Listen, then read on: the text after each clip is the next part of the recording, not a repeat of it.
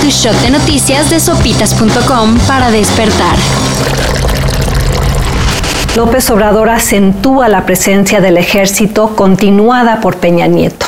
La prometida vigilancia civil ya ni siquiera simulada, en abierta confrontación a lo que prometió en campaña, el humanista se ha transformado en belicista. Semana decisiva para concretar la militarización de la Guardia Nacional, aunque la 4T diga que no es militarización.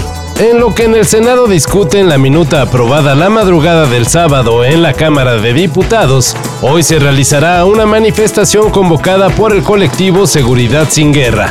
Un país que no escucha las voces que están en contra no es un país sano. Eh, nos tenemos que enriquecer de esta diversidad. La marcha iniciará a las 8 en el Ángel de la Independencia con rumbo al Senado de la República. ¿Y por qué no debe estar militarizada la Guardia Nacional? Quizá por este dato. Desde que el ejército está en las calles, se han reportado más de 400.000 personas asesinadas y 110.000 desaparecidas. Más que ayudar a la seguridad, parece que son garantía de violaciones a derechos humanos y abuso de poder. No más por eso. Y hablando de violaciones a derechos humanos, volvió a la Suprema Corte la discusión sobre eliminar o no la prisión preventiva oficiosa. Y lamentablemente la cosa no se ve muy bien. La mayoría de los magistrados se mostraron en contra del proyecto que pretende eliminar la figura. Solo uno estuvo a favor. Muy interesante, señor Pelmazo, eh, digo Simpson, así que voy a transcribirla en mi máquina de escribir invisible. El Pleno de la Suprema Corte aún no vota, pero ya que cuatro ministros han dicho que no hay en ella nada inconstitucional, casi se puede garantizar que lamentablemente permanecerá en la Constitución. Con tanto concierto, ya ni nos acordábamos que estaba por tocar Plasivo.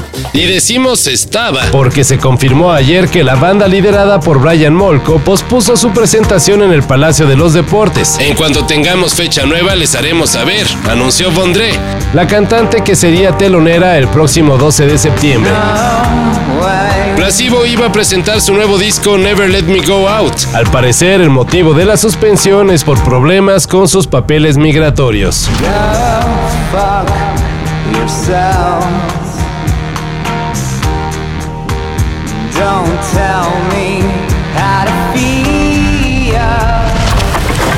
Y lamentablemente hay más malas noticias en la música. Ayer Kevin Bird, bajista de Tudor Cinema Club, informó que serán canceladas varias fechas de su reciente gira, debido a una enfermedad incurable que necesita ser atendida con un tratamiento más agresivo. Tengo programado operarme en unas pocas semanas, así que lamento mucho tener que decirles que tendremos que cancelar nuestra gira por Europa en septiembre y octubre, comentó Bird.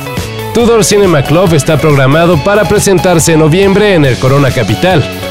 Por momento ese show está en veremos.